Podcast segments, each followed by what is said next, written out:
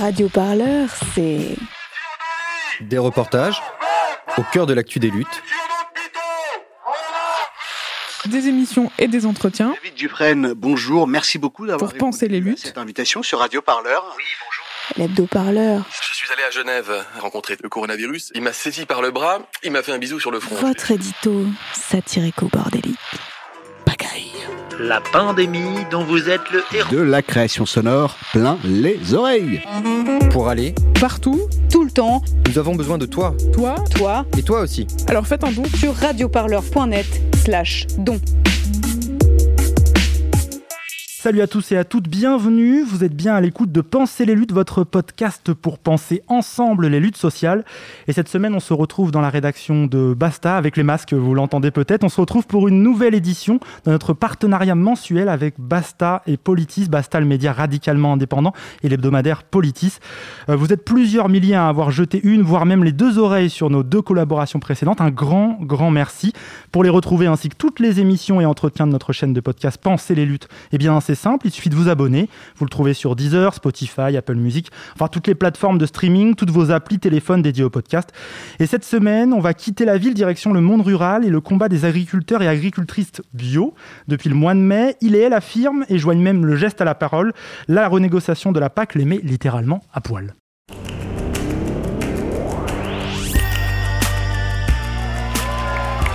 Enfin, quelque chose se passe Pensez les luttes.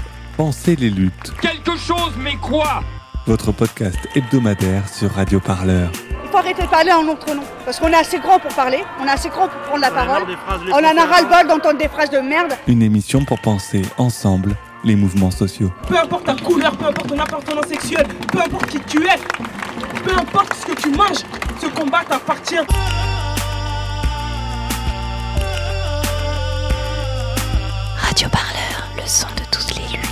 En partenariat avec Basta et Politis. Je crois pas que ce mouvement il va s'arrêter de sitôt. On se quittera plus jamais quoi, c'est impossible. Il et elle sont à poil et c'est bien dans le plus simple appareil que les paysannes et paysans bio se mobilisent depuis le début du mois. Des défilés tout nus pour critiquer la nouvelle édition de la PAC, la politique agricole commune de l'Union européenne. 408,3 milliards d'euros sur la période 2014-2020, quand même, hein, près de 40% du budget européen. La France, c'est l'État membre qui en bénéficie le plus, 9,5 milliards d'aides perçues en 2018. Des chiffres colossaux qui vous donnent une idée des enjeux.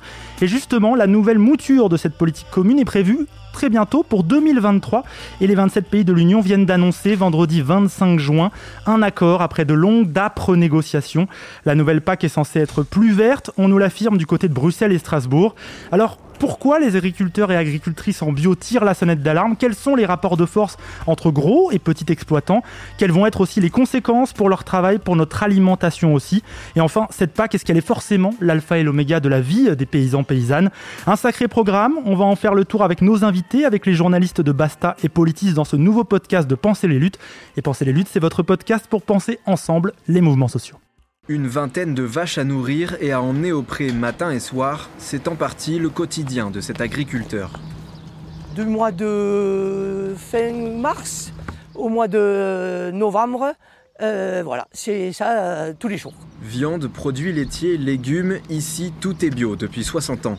En 1961, les parents de Luc Potzer et de ses deux frères sont parmi les premiers en France à se lancer dans l'aventure. Mais les aides de la PAC dont ils bénéficient depuis 1992 commencent aujourd'hui à manquer. Tant que le produit agricole ne sera pas revalorisé à sa juste valeur, on ne pourra pas vivre. C'est pouvoir vivre décemment en fonction de ton implication, des, des heures que tu passes. Euh, 35 heures, ça n'existe pas en agriculture. Pourtant, le passage de témoin continue. Benjamin, le neveu de Luc, n'est jamais très loin.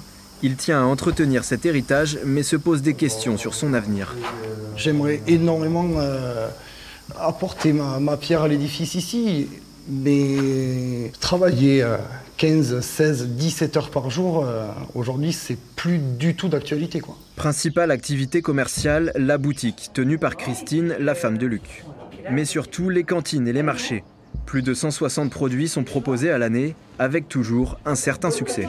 Et sur les marchés, on a quand même beaucoup plus de clients. On a une moyenne de je ne sais pas, à peu près par marché, euh, je vais dire grosso modo 200 clients par marché. De quoi assurer encore un temps la survie de la ferme. D'ici quelques années, les contraintes budgétaires pourraient pousser la jeune génération à réduire sa gamme pour se concentrer uniquement sur quelques produits.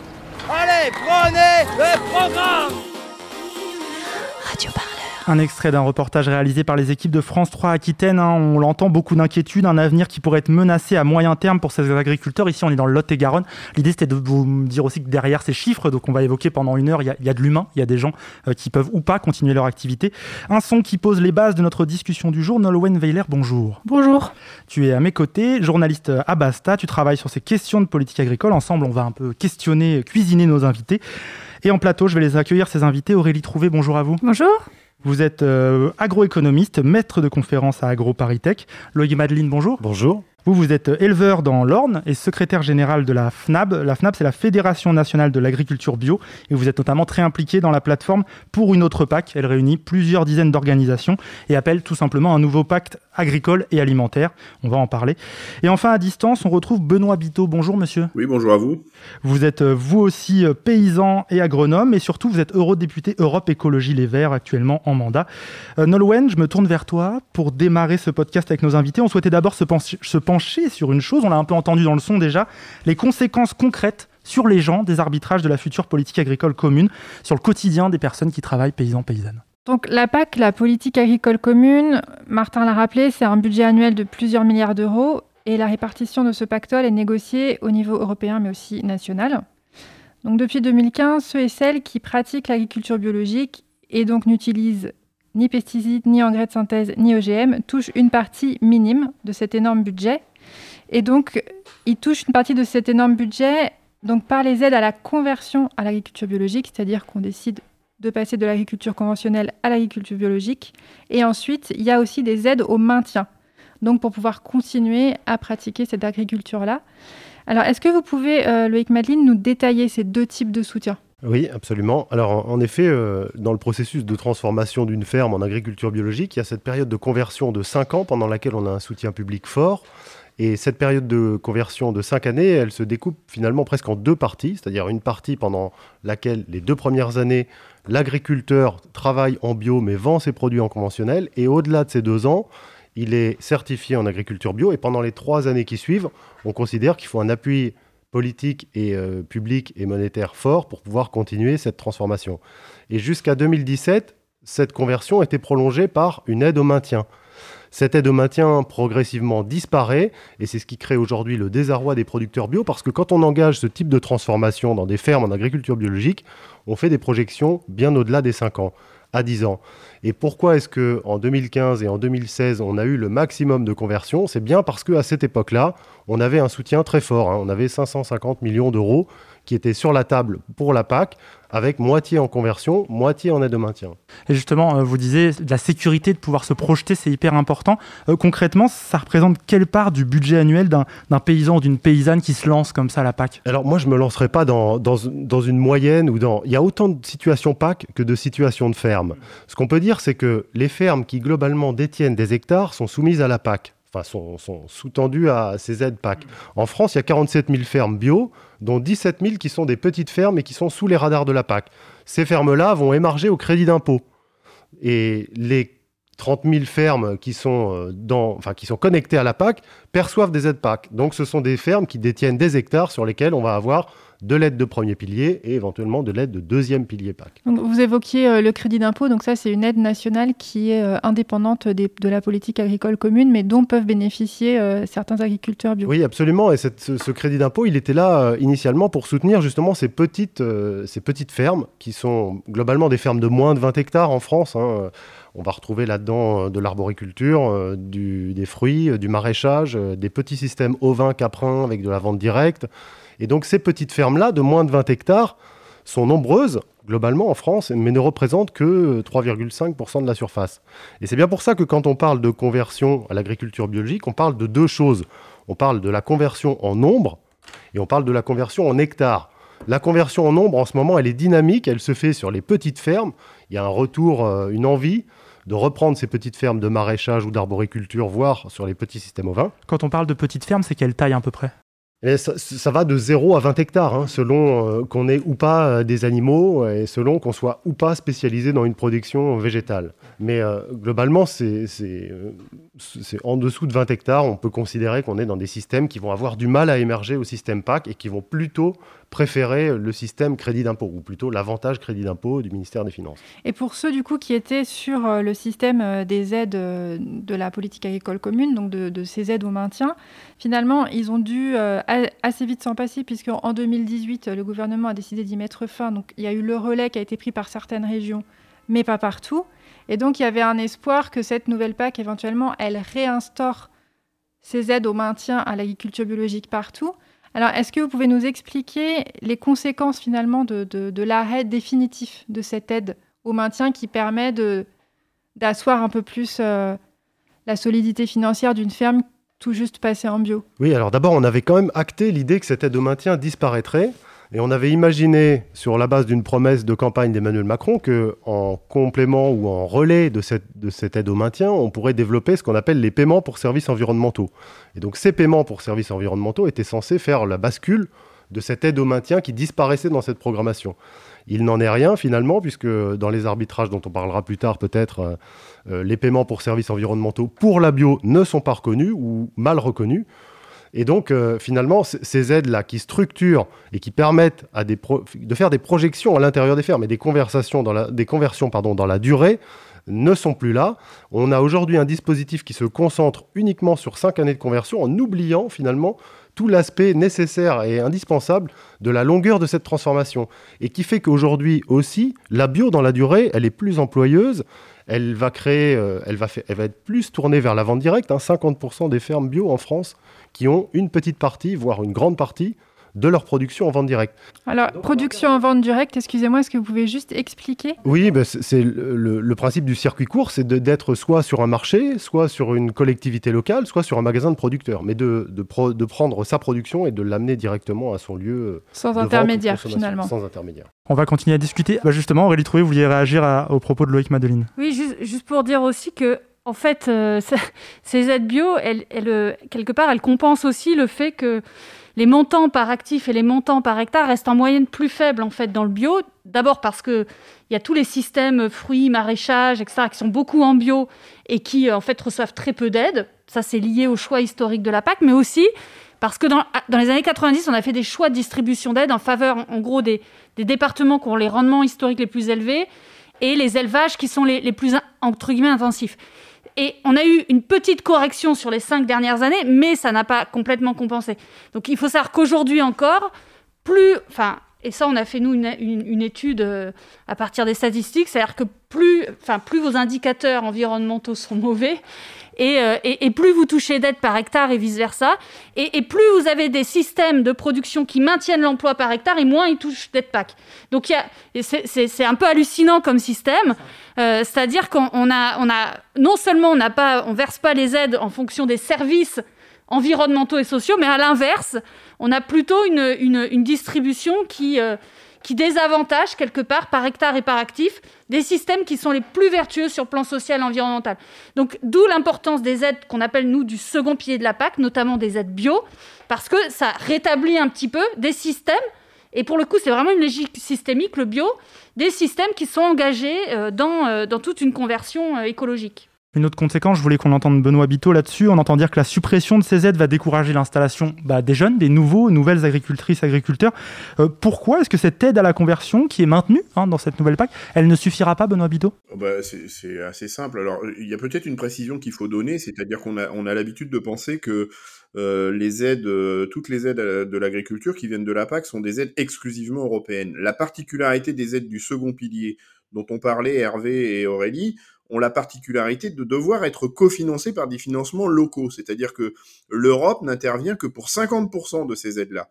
Et c'est ce qui a expliqué que le désengagement de l'État, euh, au moment en 2017 donc du désengagement sur euh, les aides au maintien de l'agriculture biologique a créé des disparités d'une région à l'autre. C'est-à-dire qu'effectivement, certaines régions, dont la mienne, euh, la Nouvelle-Aquitaine, ont fait le choix de pallier à l'absence de cofinancement de l'État sur les aides à la conversion à l'agriculture biologique, et donc ça a permis de préserver cette conversion.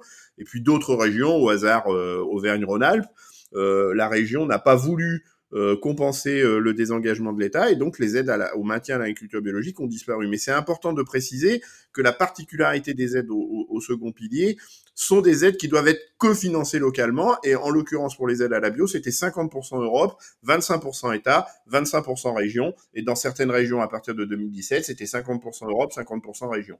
Donc ça, c'est important de le comprendre.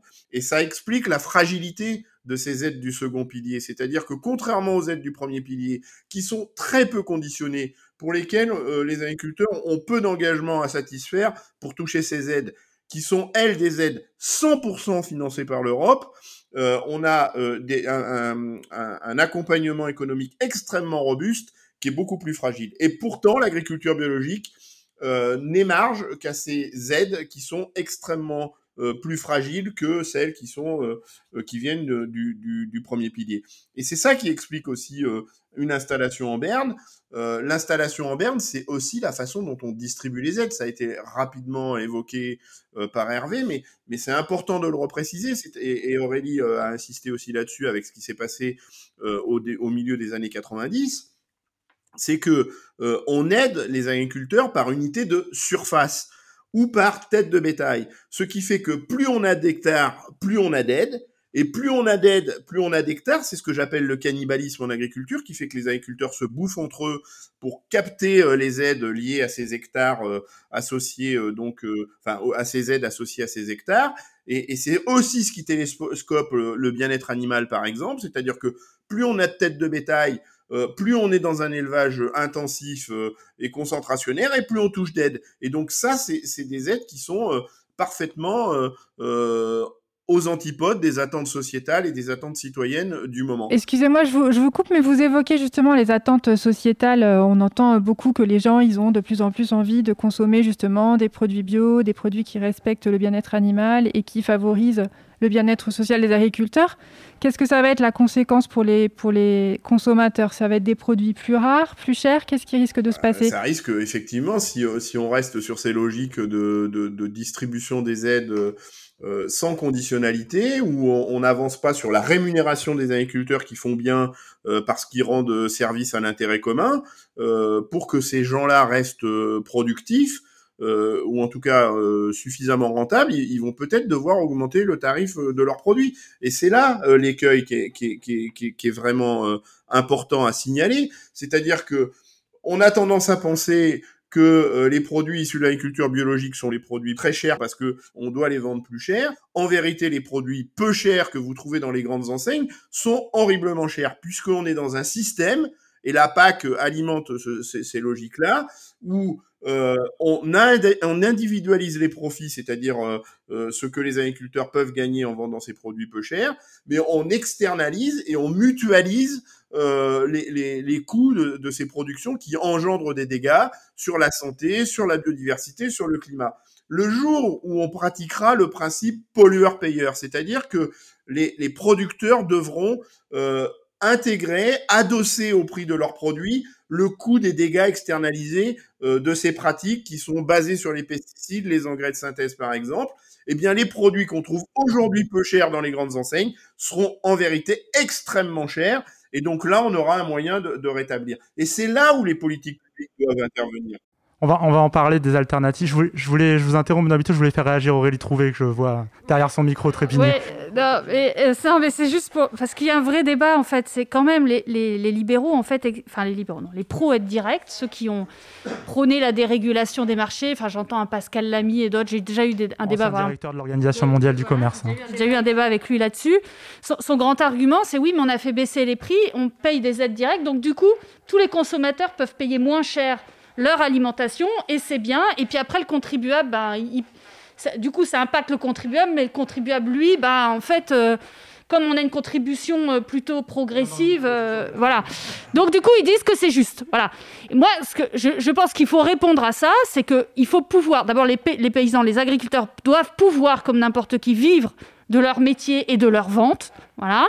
Donc ça veut dire revenir à des prix stabilisés. Et stabiliser, c'est très important parce que si on veut la même transition qu'il y a pu y avoir dans les années 60, qui était une transition pour une beaucoup plus forte productivité, etc. Mais sauf que là, il faut faire un autre saut qui est écologique et social.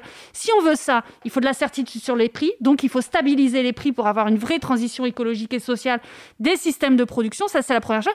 Deuxièmement, il faut revenir à des niveaux acceptables et où on puisse du coup rebaisser les aides et ne les verser que vers des services environnementaux et sociaux. Donc, il faut re-réguler les marchés. C'est vrai que ça coûtera peut-être plus cher il faut pas se le mentir. Hein, quand on va euh, à Biocop ou que sais-je, je veux dire, on paye plus cher. Enfin, je veux dire, euh, faut pas se le mentir. Mais justement, c'est là qu'il faut dire que c'est là qu'il y a un projet de société derrière. Il faudrait que chacun puisse avoir assez. Il faut augmenter le SMIC, par exemple, de 400 euros net. Parce qu'il faut que chacun puisse avoir assez pour se nourrir euh, décemment, de façon, voilà, et avec une, une, alimentation saine et bio. Il faut que dans les cantines, on puisse avoir des cantines qui soient gratuites pour tous les faibles revenus et entièrement bio, entièrement local enfin local euh, grand, grand angle, hein, mais enfin grand, grand, axe, grand rayon. Mais du coup, voilà, c'est, je, je pense qu'il faut revenir à des prix plus élevés, plus stabilisés. Il faut aussi court-circuiter l'aval parce que quand on regarde les marges, en fait, euh, c'est les agriculteurs qui ont vu leurs marges quand même se réduire progressivement au profit de l'aval et notamment de la ah, très grande transformation. En deux mots, l'aval, c'est... C'est-à-dire les grandes industries agroalimentaires et la grande distribution. Et dans la grande distribution, il y a aussi de plus en plus, il y a le discount et, euh, et la vente à distance hein, euh, de plus en plus. Il faut donc deuxièmement des prix rehaussés avec derrière des, des salaires, des revenus de tous les consommateurs qui soient... Euh, qui soit à un niveau suffisant pour, euh, pour se nourrir décemment. Pour y trouver Benoît Biteau, euh, Loïc Madeline, euh, on reste ensemble, on cerne mieux, je pense, l'effet sur le terrain des, choix de la politique agricole commune. On est même revenu aux, consommateurs, ça tombe bien, on voulait en parler. Je propose de discuter maintenant des rapports de force, de l'importance de cette PAC pour les exploitants et exploitantes, mais aussi d'un contexte plus global dans lequel sont plongés les paysans français, un contexte international. On va écouter Véronique Lefloc, elle est membre du syndicat Coordination Rurale, elle est même vice-présidente. Elle est éleveuse de vaches laitières au Finistère, un des domaines qui est quand même les plus soutenus hein, par la politique agricole commune. Elle donne quelques éléments pour comprendre le contexte et aussi quelques éléments pour évoquer la HVE, la haute valeur environnementale. Elle parle aussi des intrants, c'est en fait les pesticides et les engrais. C'est un peu complexe, mais on va tout expliquer ensuite. On écoute. Le cahier des charges n'est en rien plus contraignant que nos pratiques aujourd'hui, donc accessible à de nombreux agriculteurs. Euh, une des façons d'avoir le niveau 3 euh, de la HVE, euh, c'est d'avoir des intrants qui pèsent pour moins de 30% de notre chiffre d'affaires. Or, dans de nombreuses exploitations avec des chiffres d'affaires très élevés, ce critère, il est facilement respecté. Dans d'autres exploitations, là où il y a beaucoup de main-d'œuvre, euh, donc beaucoup de main-d'œuvre, beaucoup de chiffre d'affaires. Évidemment, les intrants pèsent peu euh, par rapport au chiffre d'affaires total. Donc, euh, l'obtention de cette qualification est possible, mais sans forcément de retour concret, palpable sur l'environnement. Disons que pour les producteurs bio, le risque, c'est, en l'absence d'aide au maintien, qu'on se retrouve avec des agriculteurs engagés d'un côté en HVE, de l'autre en bio, avec des niveaux d'aide à l'hectare équivalents via les écoschemes, et peut-être, tellement c'est contraignant le bio, et certaines, années les, résultats ne sont pas là et, donc le revenu euh, euh, pas forcément non plus. Donc le risque, c'est de voir certains agriculteurs bio qui se diraient tentés de passer en HVE.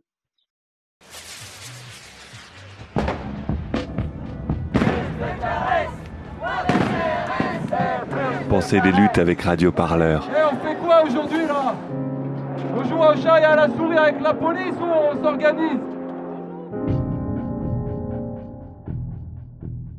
Véronique Lefloc, vice-présidente de la coordination rurale et éleveuse laitière dans le Finistère. On l'entend, Véronique Lefloc nous parle notamment de la haute valeur environnementale. Euh, c'est un label sur lequel on voulait se concentrer. Il existe déjà en France, hein, ce n'est pas une nouveauté. Euh, il est bien moins exigeant que le label bio et il est au cœur des rapports de force qui se retrouvent dans la future édition de la PAC, hein, dont l'application, je le rappelle, est prévue en 2023. Nolwenn, tu voulais commencer cette partie en évoquant euh, ce label, cette norme. Alors, je me tourne vers vous, Loïc Madeline, parce qu'un des coups de force euh, des lobbies de l'agro-industrie, c'est vraiment l'instauration de l'éco-régime qui prévoit justement d'aider à la même hauteur, c'est-à-dire 70 euros par hectare, les agriculteurs et agricultrices bio, donc qui sont soumis à un cahier des charges très précis, et l'agriculture dite à haute valeur environnementale qui autorise par exemple l'usage de pesticides et d'engrais de synthèse. Alors, est-ce que vous pouvez revenir sur ce concept, ce concept d'agriculture HVE et nous expliquer pourquoi les bio ne veulent pas qu'elles bénéficient des mêmes aides environnementales qu'eux. Eh bien, pour faire simple, euh, la HVE, c'est l'agriculture qui permet l'utilisation du glyphosate et des pesticides encore, dans une mesure modérée, on va dire, euh, globalement sur des rapports euh, de la moyenne nationale. Si on prend l'indicateur de rotation des cultures, si on prend l'indicateur de balance excédentaire en azote, et sur un ensemble de critères, on ne va à peine plus loin que sur les moyennes nationales. Donc on ne fait pas mieux, que ce qui est présent en ce moment. La PAC, elle va distribuer 9 milliards d'aides par an pendant 5 ans aux agriculteurs. Et euh, parmi ces aides, on a ce premier pilier fort des aides directes qui correspond globalement à une aide égale 1 hectare, si on caricature. Et ça tombe sur le compte en banque euh, des personnes, c'est direct. Ça ah, alors, ça tombe sur le compte d'exploitation avant d'arriver sur le compte en banque des producteurs, mais en l'occurrence, ça tombe quand même dans la comptabilité des fermes. Et donc, ces 7 milliards de ce premier pilier, puisque vous avez vu que le deuxième pilier, c'est plutôt celui de la transformation, on va dire. ces 7 milliards de premier pilier sont conditionnés dans ce qu'on appelle un éco-régime à 25%, pour permettre justement ces phénomènes de transition. Ce que nous, on avait demandé, c'est que cet éco-régime mette en place la reconnaissance pour les services environnementaux, les paiements pour services environnementaux,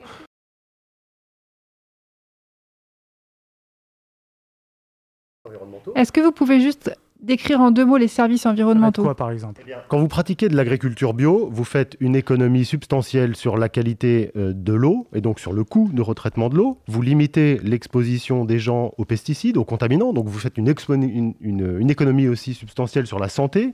Et puis vous faites une économie moins facile à calculer, mais sur la préservation des écosystèmes. Donc ça serait récompenser ça en fait Bien sûr, absolument. Il est temps de récompenser euh, les aménités positives des systèmes qui le sont. Et l'agriculture bio en tête. Il faut que l'agriculture l'agriculture bio soit la première de cordée, pour paraphraser M. Macron, de cette question de l'agriculture. Là, on nous positionne au même niveau que la HVE, dans un éco-régime avec tout le monde à 70 euros. Quel signal ça envoie? Ça envoie le signal suivant, c'est que les agriculteurs pardon, qui sont sur une voie de transition vont s'arrêter fatalement à cette HVE qui, pour un cahier des charges moins 10 ans, va générer le même niveau de paiement. Donc je ne vois pas comment on peut développer la bio en ayant supprimé l'aide au maintien et en ayant positionné dans cet éco-régime la bio au même niveau que la HVE. C'est un contresens total. Benoît Biteau, sur ce sujet, euh, ça a été forcément débattu énormément euh, au Parlement européen. Comment vous l'avez vécu, vous? Bah, Loïc a très bien expliqué euh, les enjeux et effectivement, moi, je, l'ai plutôt très mal vécu parce que on est en train de, de, vouloir mettre sur un pied d'égalité deux, deux systèmes qui n'ont absolument rien à voir et, pour lesquels, effectivement, euh, les coûts à supporter derrière seront euh, sans aucune commune mesure. Donc mettre sur un pied d'égalité HVE et l'agriculture biologique, c'est euh, juste continuer de ne pas vouloir changer de pratique agricole. D'ailleurs, Monsieur de Normandie, le ministre de l'Agriculture en France, dans une interview qu'il a donnée dans plein champ, dit clairement aux agriculteurs pour les rassurer, ne vous inquiétez pas, les éco-régimes ne changeront rien à vos revenus puisque pour 70% d'entre vous, sans rien changer, vous allez valider l'éco-régime. Donc on voit bien qu'il n'y a pas de volonté de marche en avant euh, et de rémunération, et, là euh, Loïc a eu raison d'insister là-dessus, de rémunération pour services rendus à l'intérêt commun. C'est ça l'enjeu d'une PAC distribuée autrement, c'est qu'on arrête de perfuser le modèle qui, qui, utilisent massivement des pesticides et des engrais de synthèse, puisque c'est ça que va faire la PAC. On va continuer de perfuser le mauvais modèle dont plus personne ne veut et dont on connaît les désastres sur le climat, sur la biodiversité, sur notre santé et sur le revenu des paysans eux-mêmes, puisqu'on a tendance à penser que les écologistes sont les ennemis des paysans, mais en vérité, c'est l'exact inverse, c'est-à-dire que les paysans qui adoptent des pratiques agroécologiques sont ceux qui se qui s'en sortent le mieux économiquement parlant. Donc, en, faisant le choix de les accompagner sur cette voie-là, on les tire également d'un mauvais pas économique euh, dans, lequel ils sont aujourd'hui. Donc, on continue de perfuser ce modèle-là pour euh, le garder la tête hors de l'eau alors qu'il faudrait qu'il disparaisse. Et, ah, pendant qu'on envoie, on envoie cette enveloppe d'argent public pour, pour perfuser ce modèle-là, on ne dispose pas de l'enveloppe nécessaire pour accompagner la transition dont tout le monde a besoin, les agriculteurs en premier, au premier rang euh, euh, des, des, des, bénéficiaires, mais, mais la société, la société dans, son, dans sa grande majorité, pour euh, relever les défis qu'on doit relever autour du climat, de la biodiversité et de la santé. Donc c'est la double peine, euh, la PAC telle qu'on l'imagine aujourd'hui, et, et, et c'est absolument irresponsable de, de, continuer à perfuser avec de l'argent public ces, pratiques agricoles-là.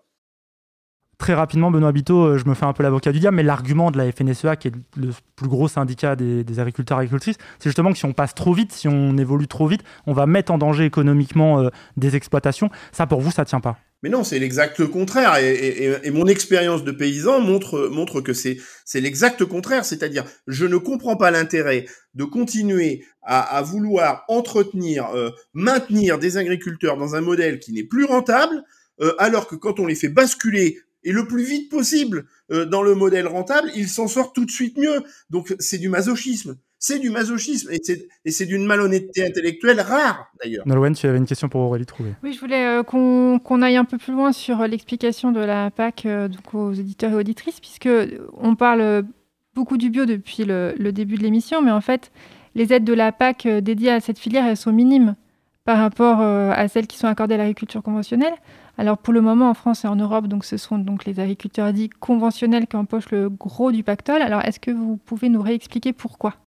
Alors d'abord, ça a été dit, il y a un premier et un second pilier. Le premier pilier sont des aides directes versées par hectare, donc qui renchérissent le prix du foncier. Euh, plus on a d'hectares, plus on a d'aides.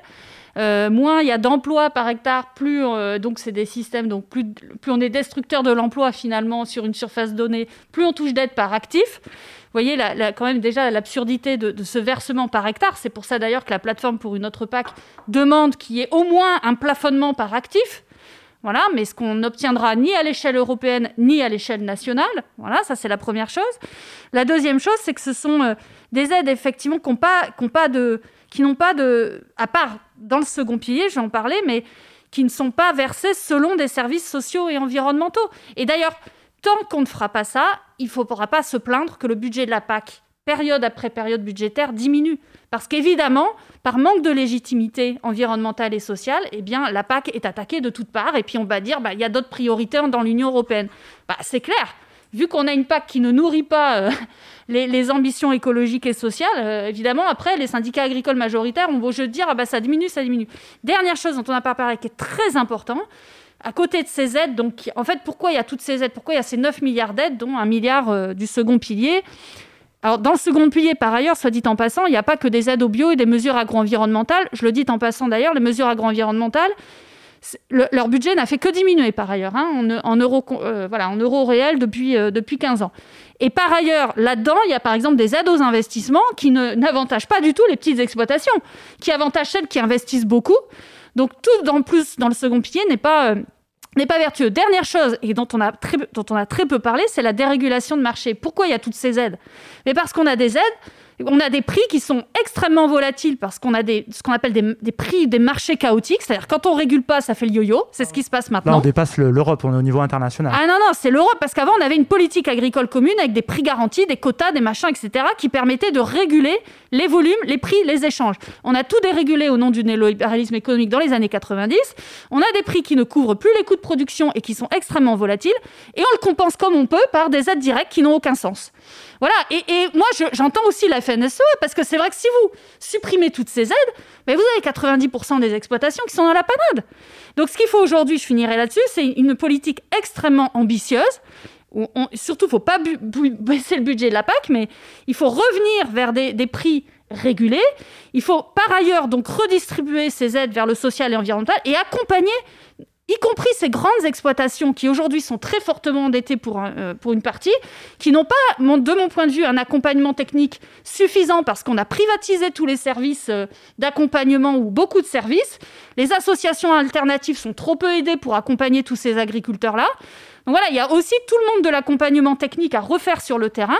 C'est un peu comme dans les années 60, Pisani, bon, c'était le ministre de l'Agriculture de l'époque, disait là, on a fait un, énorme saut vers la productivité pour nourrir la France et l'Europe. Bah aujourd'hui, il faut faire le même saut vers l'écologique et le social. Et euh, bah, c'est tout le système institutionnel qui a repensé pour ça. Et on est très, très, très loin de ça. Quand je vous écoute, Aurélie Trouvé, on entendait tout à l'heure Benoît Biteau qui parlait de masochisme en maintenant ce système. Euh, Peut-être je vais vous demander à vous, Loïc Madeline, parce que vous n'avez pas intervenu depuis un peu de temps. Euh, on se demande un peu, mais du coup, qui pèse sur ces décisions européennes? Pourquoi la FNSEA, qui est le lobby des gros agriculteurs, parvient apparemment à mieux les toucher que vous? Euh, Peut-être pour l'expliquer à nos auditeurs auditrices, c'est quoi? C'est juste une question de moyens? Oui, je pense qu'il y a une question d'habitude aussi. Ils sont très insérés dans le paysage syndical, dans le paysage politique aussi, et finalement, ça ça porte, euh, ça paie finalement dans la durée, hein, depuis 30, 40 ans, hein, que ce syndicat. Et au-delà des lobbies de l'agroalimentaire, hein, je ne pense pas qu'à la FNSEA d'ailleurs. Au passage, je le rends aussi majoritaire de cette question agricole du moment, de cet état de l'agriculture du moment, puisque quand on se revendique être majoritaire dans le développement agricole, on en paie aussi les conséquences. Et donc ce, ce, bilan est quand même plutôt catastrophique. au cours de cette dernière programmation PAC, on n'a pas euh, éviter euh, la chute de la biodiversité, l'effondrement euh, des espèces volatiles, des insectes, on n'a pas protégé la ressource en eau, on n'a pas assuré le renouvellement des générations, c'est quand même un vrai sujet.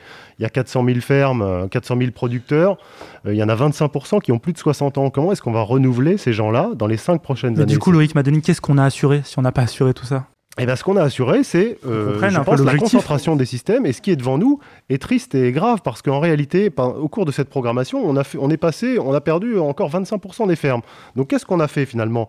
On a, on a créé notre propre désillusion autour de ce qu'on pouvait imaginer comme un revirement de cette politique agricole et ce dont parlait tout à l'heure Aurélie. C'est-à-dire qu'on s'est enfermé aujourd'hui dans des systèmes toujours plus grands, toujours plus spécialisés, toujours plus intenses dans la production. Et pour cela, le changement ou la transition, j'aime pas trop le mot agroécologie, mais en tout cas la transition vers l'agriculture bio est de plus en plus difficile. Donc tout à l'heure, vous nous disiez, mais finalement, euh, quand la FNSEA dit euh, si ça va trop vite, c'est trop dur, moi je dis que si ça va pas assez vite, c'est très risqué et c'est mortel. Et là, on est dans une espèce de point de non-retour où finalement, on a déjà avancé sur cette spécialisation, cette hyper spécialisation de l'agriculture, et on voit bien qu'il y a un décrochage entre, je vous le disais tout à l'heure, les fermes de moins de 20 hectares qui, sont majoritaires en nombre, hein, plus de 60%, minoritaires en surface, 3%. Et donc, on va peut-être assister à cette archipélisation de l'agriculture, finalement, avec des fermes euh, qui vont produire en local de la qualité, sans doute en bio, je l'espère, je le souhaite. Et puis, on n'aura pas relevé ce défi de convertir des surfaces qui sont des surfaces d'intérêt public rémunérées par des services environnementaux nécessaires. Je voulais continuer, moi, sur la question à Bruxelles, euh, cette commission qui évoque un pacte vert, euh, une neutralité carbone en 2050, ça, c'est les promesses hein, qui sont sorties vendredi. Euh, on a le sentiment que, vu le rapport de force qu'on vient de raconter entre agriculteurs bio et lobby de l'agro-industrie, et maintenant la relative latitude laissée au pays pour choisir leur PAC, on va dire, avec ces plans stratégiques nationaux. Euh, ces objectifs vont être très compliqués à atteindre, Benoît Biteau. La politique euh, agricole telle qu'elle est écrite à la sortie du trilogue euh, est pas du tout orientée comme ça. C'est-à-dire que là, on est dans un paradoxe absolument incroyable où on a trois rapports successifs de la Cour des comptes européenne, un en 2018, un en 2020, la semaine dernière, qui nous explique en quoi la PAC est parfaitement défaillante euh, sur le renouvellement des générations des agriculteurs, sur le soutien euh, du revenu euh, des agriculteurs dans leur globalité. C'est-à-dire qu'on est toujours dans ce vieux ratio de 80-20 qui nous poursuit depuis 1789, où 80% de l'enveloppe est captée par 20% des agriculteurs, ce qui signifie en creux que les 20% d'enveloppe restante doit satisfaire aux 80% d'agriculteurs qui restent euh, où la Cour des comptes nous explique que euh, euh, la, PAC est complètement défaillante sur la préservation du climat, alors qu'on devait mobiliser 100 milliards d'euros euh, de la PAC euh, pour préserver le climat, eh bien, ça n'a apporté aucun résultat, et que la PAC est parfaitement défaillante également sur la préservation d'une biodiversité qui est gravement menacée par les pratiques agricoles. On attribue 70% de la disparition des insectes aux pratiques agricoles actuelles, 40% de la disparition des oiseaux euh, aux pratiques agricoles actuelles, et on a une PAC qui continue de soutenir le modèle qui amplifie ce phénomène de dérèglement climatique et d'effondrement de, la biodiversité. Donc on a ces deux, ces trois rapports de la Cour des comptes sur la table. On a voté la feuille de route pour le climat là au début de l'année 2021. On a voté l'état d'urgence climatique fin 2019. On vient de voter la stratégie pour la biodiversité là en juin dernier euh, à Strasbourg. On va voter en juillet prochain euh, le, la, la, stratégie de la ferme à la fourchette où on annonce 50% de pesticides en moins, 20% d'engrais de synthèse en moins, 25% des surfaces agricoles en bio à l'horizon 2030, et on est en train de mettre en place une politique publique qui est exactement aux antipodes de tout ça et qui ne permettra pas d'atteindre ces objectifs-là. Ça s'appelle de la schizophrénie. Ça s'appelle de la schizophrénie. Et donc, il y a les, les, déclarations d'intention et ce qui se passe avec, euh, avec cette PAC-là. Donc, c'est, c'est extrêmement euh, euh, décevant ce qui sort de, ce trilogue. Et on continue sur, le, sur la lancée, lancée avec cette PAC en 1993. Aurélie a parlé du milieu des années 90, c'est exactement ça.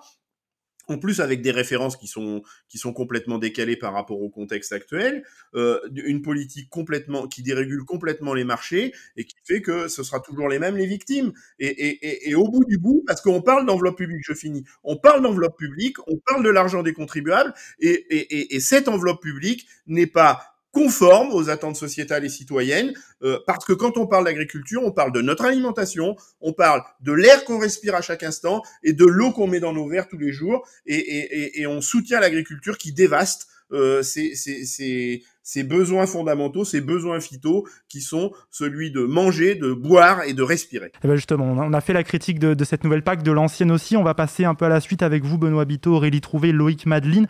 Euh, on vient de faire un de cette future PAC, de celle passée. On voulait terminer notre discussion dans ce Penser les luttes avec euh, Basta et Politis en réfléchissant un peu au-delà des alternatives. Sont-elles possibles ou tout simplement utopiques? Est-ce qu'on est obligé de penser forcément euh, à travers la PAC? On en parle tout de suite. Il faut que tu respires.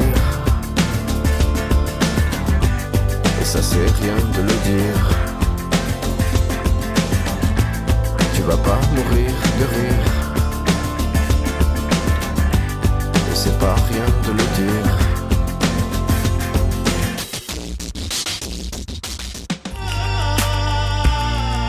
Pensez les luttes, votre podcast hebdomadaire sur Radio Parleur.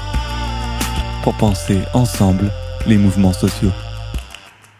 Alors est-il possible de penser des modèles alternatifs? A-t-on forcément besoin de la PAC pour faire de l'agriculture aujourd'hui? Euh, Nolwenn, on va se poser la... c'est cette question pardon qu'on va se poser dans cette dernière partie de Penser les luttes. Alors vous l'avez évoqué à plusieurs reprises tout à l'heure, le fait que beaucoup d'agriculteurs finalement passent sous les radars de la PAC et euh, finalement euh, proposent des modèles euh, viables pour certains d'entre eux. Alors comment est-ce qu'on fait quand on est agriculteur aujourd'hui et qu'on n'a pas de PAC et qu'on a quand même une ferme qui tourne? Eh bien souvent le démarrage est plus lent et plus long. C'est-à-dire que quand même, cette PAC, c'est aussi le moment et la possibilité euh, d'instiller dans le paysage agricole des dynamiques. Hein. on a vu que ça ne va pas être le cas, on va repartir sur une programmation identique. Voilà. Mais euh, en réalité, il y a quand même un certain nombre de fermes qui démarrent des activités sur des petites surfaces. Et on le disait, tant qu'on n'a pas de surface, on n'a pas d'aide ou peu. Et donc, il va falloir, on se débrouille dans ces, dans ces fermes-là euh, avec euh, les moyens du bord et avec les prix du marché. Au passage, la doxa de notre ministre de dire que l'agriculture bio est autoportée par le marché est en grande partie fausse. Mais en tout cas, pour ces petites fermes, on va pouvoir trouver une bonne adéquation entre le capital investi à la reprise et puis euh, la production générée, avec souvent un marché assez localisé. Je parle plutôt des petites fermes, des 17 000 là, dont on parlait tout à l'heure. Donc on va aller chercher euh, les marchés du coin, de la vente directe euh, depuis la ferme, etc. Oui, absolument. On va chercher également un peu les cantines maintenant qui se tournent vers la bio, et pas assez. On, on devrait avoir un objectif de 50%, de 100% d'alimentation bio dans les cantines si on voulait développer vraiment cette agriculture bio. Et donc, en, les, alternatives existent, elles sont déjà là en fait. Euh, il faut juste que euh, on fasse attention de ne pas miser que sur une agriculture alternative, mais que l'agriculture soit un process global. On a 26 millions d'hectares en France, 26 millions d'hectares. Et donc si on a que 2 ou 3 millions d'hectares qui sont protégés par des petites structures vertueuses en agriculture biologique, ça fera pas le job. C'est pas ça. Donc il faut qu'on fasse les deux. Il faut qu'on développe l'agriculture de proximité. C'est plutôt celle des petites fermes avec un modèle économique qui existe qui tient par un marché et par un, raisonnement euh, euh, très serré des investissements, mais il faut aussi qu'on passe à une plus grande échelle à, gagner ces hectares dont on a besoin pour préserver nos écosystèmes. Aurélie Trouvé sur ce sujet? Non, je voulais réagir sur l'idée, euh, ce que tu disais sur l'archipélisation. Comment tu dis L'archipélisation. Voilà. là, moi, moi je dirais encore plus la, la, dualisation, parce que je crois que c'est vraiment le risque qu'on a devant nous. C'est-à-dire qu'on est 90% peut-être de la, de la production et des hectares qui sont en fait issus d'une d'exploitation de, plus en plus grande, concentrée, endettée, qui joue sur quoi? Sur une production la plus forte possible par hectare, par animal et par travailleur. C'est vraiment ça. Et donc pour ça, eh ben, il faut, euh, en élevage par exemple, avoir la même ration de maïs, euh, maïs en silage soja, euh, plus de pâturage, robot de traite, x2, x3, etc. Voilà, donc et, et derrière, donc avec des conséquences sociales, parce que c'est de moins en moins de travailleurs par hectare, et des conséquences environnementales. Ou, et avec ça, il va y avoir sans doute effectivement le maintien de peut-être 10% de, d'appellations d'origine solide, de circuits courts, euh, euh, de bio, etc. Et ça, je pense qu'il faut le refuser. Parce que en plus, ça va faire une alimentation à deux vitesses. Une alimentation pour les pauvres ou pour ceux qui n'ont pas le bagage socio-culturel pour aller dans la biocop, acheter, se nourrir euh, et, cuisiner aussi, etc. Et puis, enfin voilà, et, les autres qui pourront bien se nourrir. Donc, ça, il faut absolument le refuser, je pense. Et je finis sur nous, ce qu'on porte, enfin, ce qui, est porté dans la plateforme. moi, il se trouve que je suis dans cette plateforme aussi. Ce qui est porté dans cette plateforme pour notre paquet est extrêmement importante parce que, je, quand même, je le dis, parce qu'on a mis des années à la, à la reformer, etc. C'est vraiment la seule façon aujourd'hui de, de, peser face au syndicalisme agricole majoritaire de manière unitaire entre organisations environnementales, solidarité internationale, les paysans, euh, enfin, entre guillemets, alternatifs, etc. Ce qu'on porte, c'est un, la re-régulation de marché deux, la redistribution des aides PAC, du coup, vers vraiment les services sociaux et environnementaux. Trois, on l'a pas dit, je pense que c'est important, la relocalisation, ça veut dire d'abord d'arrêter évidemment les accords de libre-échange, euh, par exemple de refuser l'importation de produits euh, avec pesticides, etc. On l'a fait une fois pour, euh, pour le diméthoate, enfin bref, pour un pesticide en France, on pourrait le faire plus, voilà. Et aussi, on pourrait jouer énormément plus sur les cantines. Pourquoi? Parce que ça veut dire, moi j'ai des enfants, donc ça me marque évidemment, c'est que chaque enfant en France quelle que soit son origine sociale, puisse avoir un repas par jour qui soit bio-local, avec une vraie formation derrière à la cuisine, etc. Il y a même des, il y a même des de hein, font. Donc euh, voilà, c'est quand même, je le dis parce que... C'est pas qu'un choix politique, c'est un choix qui se fait aussi de manière transpartisane. Oui, pour le coup, parce que je pourrais en citer. Je, je, je pense qu'en tout cas, c'est ça coûte en plus, en général, moins cher aux contribuables parce que euh, en fait on court-circuite euh, Elior, OGRS et toutes ces multinationales. C'est vraiment une volonté politique et, vraiment en termes écologiques et sociaux, il y a tout à gagner. Je voulais revenir sur euh, le modèle économique des, fermes plus petites. Vous avez évoqué rapidement, Monsieur Madeline, la, question de l'investissement. Parce que c'est une des choses qui piège nombre d'agriculteurs, c'est qu'ils sont, ils sont empêtrés dans des investissements colossaux qu'ils n'arrivent pas à rembourser même dans toute une vie de travail. Alors, est-ce que euh, ce rapport à un investissement euh, plus modeste, est-ce que ça peut être aussi une clé pour que finalement une autre agriculture se développe? C'est en tout cas à coup sûr la clé de l'attractivité aujourd'hui. Et notamment, je pense à ceux qui sont les non issus du milieu agricole, hein, qui se tournent vers l'agriculture euh, dans un changement de carrière, changement de vie, un changement d'envie peut-être. Mais pour ces gens-là, la question du rapport entre le capital investi et le capital et les, euros produits pèse beaucoup. C'est pourquoi euh, la plupart de cette dynamique des nouvelles installations, voire des reprises de petites fermes, s'inscrit dans le cadre de moyens limités, mais aussi de risques limités, avec des productions euh, euh, quand même très localisées et assez performantes sur le plan carboné, parce que on, va, on est dans des systèmes de circuits courts. Donc il y a une vraie dynamique de ces installations en petite ferme. Mais je le redis, euh, ça ne fait pas l'ensemble de la, ça ne résout pas l'ensemble du problème. Et nous, on porte aussi l'idée que la loi Egalim doit aller plus loin, parce que moi aussi, je pense à mes enfants qui essaient de convaincre les autres dans la, dans la cour d'école que finalement le bio c'est mieux, parce qu'il y a des enfants de paysans aussi, et que finalement le bio c'est bien, mais le bio c'est pas plus cher. Et le bio, ça sera demain pour tout le monde dans chaque cantine. une question qu'on se pose, on vient un peu de l'évoquer, c'est là, ce qu'on vient de raconter, c'est possible à l'échelle très locale de développer plein de petites choses comme ça, mais euh, il y a beaucoup de gens à nourrir, il faut massifier ce bio. Euh, est-ce qu'on pourrait passer à un autre niveau d'action en disant, par exemple, des politiques publiques comme la PAC?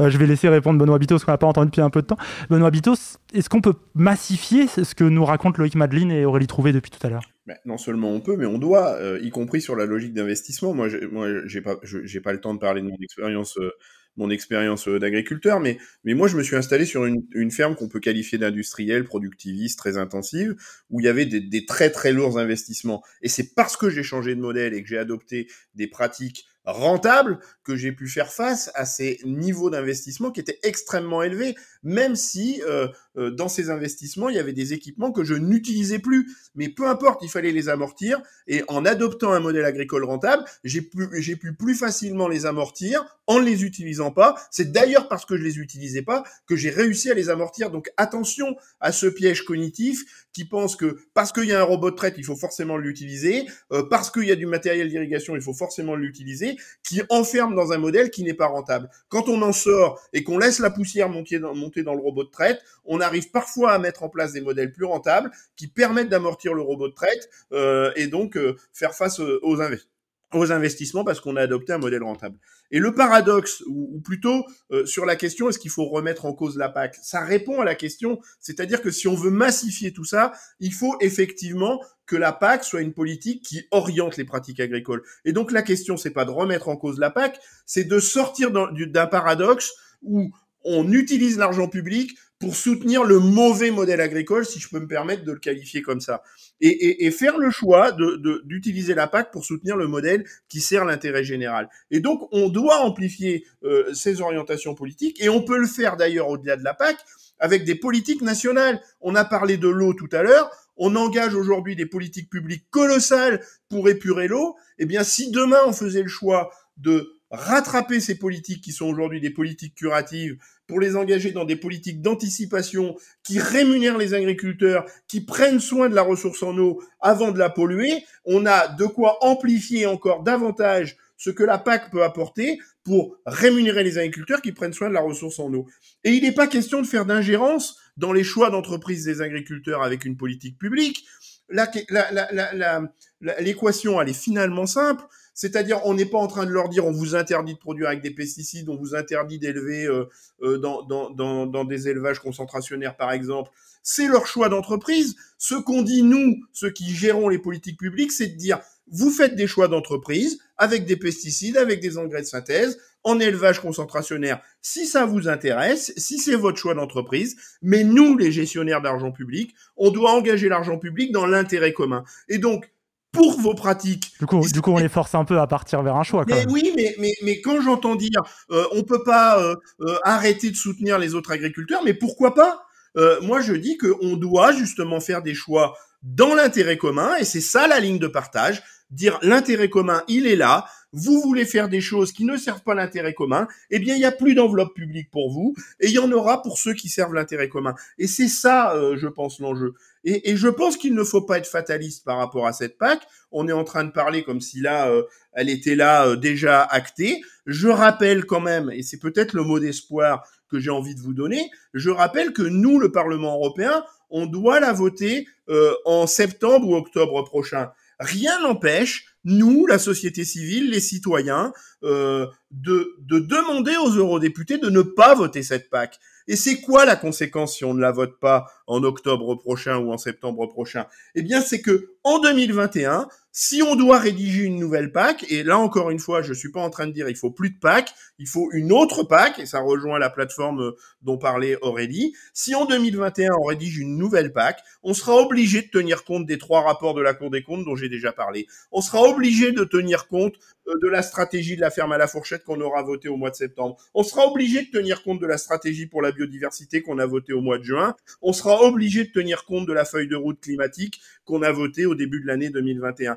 Et donc forcément, la PAC qu'on écrira en 2021 ne ressemblera pas à celle qui est sur la table aujourd'hui, parce qu'on a posé des actes euh, politiques forts euh, pour dire, avec l'argent public, on ne peut plus faire des choses qui vont à l'encontre, qui sont aux antipodes de l'intérêt de changer le climat, de l'intérêt de protéger la biodiversité, de l'intérêt de protéger notre santé et de l'intérêt de rémunérer dignement les paysans. Et sur ces, euh, ces possibilités de, de, revoir la PAC euh, qui, qui, qui, vient plus ou moins d'être bouclée, euh, qu'est-ce que vous en pensez, Loïc Madeline et Aurélie Trouvé? Moi, je pense que tant que la programmation n'est pas terminée, il reste un espoir, mais quand même, ça fait déjà quelques mois qu'on se bagarre pour essayer de faire passer nos idées et que finalement, je trouve que le, le, la grande difficulté de cette PAC, c'est que pour, parler, pour ne parler que de la bio, puisque c'est un peu le sujet de l'émission, c'est que la bio, elle est dans toutes les têtes, elle est dans, toutes, dans tous les esprits, elle est mm. même dans tous les porte-monnaies, puisque... dans tous les rayons aussi. il, y a 6%, il y a 6% de la consommation alimentaire des ménages qui est consacrée à la bio.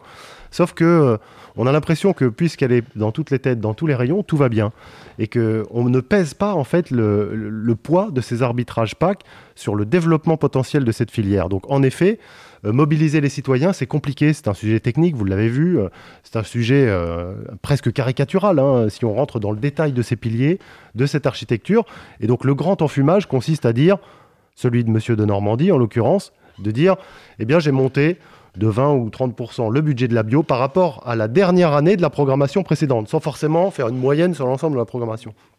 Et de dire que comme ça, eh bien, on parviendra à atteindre 18% de bio à l'horizon 2027. Il n'en sera rien. Il n'en sera rien si on n'a pas mis en place et euh, le, le, euh, ces paiements pour services environnementaux et euh, cette idée que euh, le- les- la bio doit entrer dans les cantines et donc doit se développer qu'on a évoqué, à travers euh, la loi Egalim. Déjà tout à l'heure, euh, Aurélie Trouvé pour terminer? Oui, je voudrais, je voudrais réagir sur ce que disait Benoît Vito, c'est-à-dire ce qui va se passer à l'échelle européenne. Effectivement, moi je suis assez inquiète parce que je pense qu'on a vraiment une renationalisation en règle. C'est-à-dire que comme on redonne beaucoup, de- encore plus de marge de manœuvre à chaque pays, bah, en fait on est dans un espace de libre concurrence, donc chacun va vouloir niveler vers le bas. Ouais, je précise Euh, en deux mots, ils vont faire des plans stratégiques nationaux qui vont proposer, ensuite seront validés par la Commission selon des critères, mais assez larges. Donc ça donne beaucoup plus, euh, si vous voulez, la, la- la- la- la main aux États membres pour fixer les règles environnementales, sociales, ce qui font des aides de la PAC. Et le problème, c'est que voilà, chacun, euh, bah, ch- chaque syndicat agricole majoritaire aura beau jeu de dire à son gouvernement, bah écoutez, on est en- nous on est français, on est en concurrence avec les Allemands, on va pas se tirer une balle dans le pied, donc nous mettez pas des contraintes environnementales trop fortes. C'est ça qui va se passer dans chaque Une forme de dumping social de et, et une dumping environnemental et social, c'est ça, c'est vers ça qu'on va. Donc du coup, ce qui va se passer, Et ça télescope la, la volonté de convergence. oui, voilà. Donc c'est vraiment, du coup, euh, bon, c'est une crise de l'Europe aussi hein, qu'il y a derrière. Mais du coup, effectivement, on, risque un éclatement aussi entre chaque pays et un nivellement vers le bas. Et ensuite, il y a ce qui va se passer au niveau français, puisque comme on a donné beaucoup de marge de manœuvre à chaque pays, la France va avoir beaucoup de marge de manœuvre. Donc il va falloir râler, il va falloir se mobiliser au niveau européen, mais aussi au niveau français. Et là, ils sont en train de nous la faire à l'envers, le gouvernement. Parce que vraiment, non, mais parce que là, pour l'instant, les décisions qu'il y a, c'est une catastrophe. C'est-à-dire qu'on est non seulement, il n'y a pas de réaction pour faire un mieux sur le plan social et environnemental, mais en plus, ça ressemble sacrément à un recul, quoi. Mais on nous dit très, très, très souvent, c'est l'Europe, on peut rien y faire. Là, ils vont, ils vont plus pouvoir utiliser cet argument. Bah non Et donc pour finir, je voudrais juste finir moi sur la bio et le reste des, des, des- des- Parce qu'il n'y a pas que la bio, il y a, il y a en fait tout ce qu'on appelle l'agriculture économe, autonome. Nous, on a les CIVAM aussi dans la plateforme pour une autre PAC, qui est un, réseau alternatif. Bon, il y a la conf paysanne, etc. Donc il y a le bio qui est très important, mais il n'y a pas que la bio. Il y a tout ce qui est agriculture économe autonome qui permet de baisser les coûts de production, par exemple par un système herbagé, parce qu'on n'achète pas des, parce qu'on achète moins d'alimentation animale, parce qu'on fait des rotations de culture. Bon, ça Benoît et, et vous connaissez très bien, mais pa- parce que du coup on diminue les intrants. Bon, voilà. Et puis il y a aussi de, de pouvoir augmenter les prix parce qu'on fait du circuit court, de la bio, des AOP, etc. Donc il existe aujourd'hui une agriculture qui, crée une plus forte valeur ajoutée, plus de richesse, qui euh, crée plus d'emplois par hectare et qui permet de mieux préserver l'environnement. Si on veut développer ça et que ça fasse pas que 10% des surfaces et des euh, voilà, et ben pour ça effectivement il faut changer complètement de logiciel politique, mais ça existe. C'est-à-dire que cette agriculture elle est là. Eh ben parfait, c'est sur ces mots qu'on va devoir malheureusement s'arrêter car le temps passe, on pourra encore discuter assez longtemps de ce sujet. C'est la fin de cet épisode de Penser les luttes en partenariat avec Politis et Basta. Euh, je vais remercier nos invités. Aurélie Trouvé, merci beaucoup d'avoir été avec nous. Euh, vous êtes agroéconomiste, maître de conférence à AgroParisTech. Euh, Loïc Madeline, vous, vous êtes euh, éleveur dans l'Orne, secrétaire général de la FNAP, c'est la Fédération nationale de l'agriculture bio. Secrétaire national, pardon. Et je- Pardon, et secrétaire je suis national, je dis habillé, secrétaire. merci, aujourd'hui, en studio. Parfait, Merci beaucoup. Effectivement, parce que vous avez euh, posé nu Et j'ai euh, dans cette, euh, dans cette, dans cette opération. Vous n'êtes pas le seul d'ailleurs. hein. Il y a eu pas mal de, de- de- de personnalités différentes. Et enfin, je vais remercier à distance Benoît Biteau. Merci à vous. Euh, donc, à Paysan, on l'a entendu, agronome et surtout là, eurodéputé Europe Écologie Les Verts, qui a pu nous donner un peu ce qui se fait à Strasbourg. Merci à vous d'avoir été avec nous. Merci à vous, merci à vous. Et, et j'ai posé nu aussi parce que je suis paysan bio. Effectivement. Et ben, euh, vu que tout le monde a posé nu, c'est parfait. Enfin, euh, Nolwenn, euh, tu n'as pas posé nu, mais merci à toi d'avoir été euh, avec nous aujourd'hui pour euh, ces questions. Journaliste à Basta, vous retrouvez toutes ces enquêtes sur Basta, sur Politis. On en parle sur ces médias. Avant de vous quitter, je vous rappelle que si Politis, Basta et Radio Parleur peuvent vous proposer euh, des sujets comme celui-ci, des articles, des vidéos, ici des podcasts libres, indépendants, c'est uniquement grâce à vous, hein, grâce à votre soutien. Alors n'hésitez pas, faites un don à Radio Parleur ou à Basta, abonnez-vous à Politis. C'est l'unique moyen de continuer à vous proposer une information garantie sans milliardaire, et en ce moment, c'est pas si simple. Merci, merci à vous d'avoir écouté cette émission. Je vous souhaite une très très bonne semaine à l'écoute des médias libres. Salut.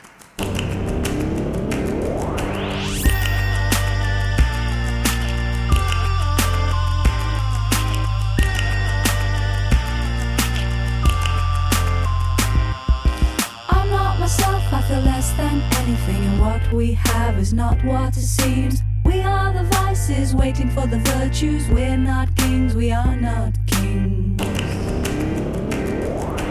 Gotta get out before my heart explodes. Gotta get out before my heart explodes. Gotta get out before my heart explodes. Gotta get out before my heart explodes.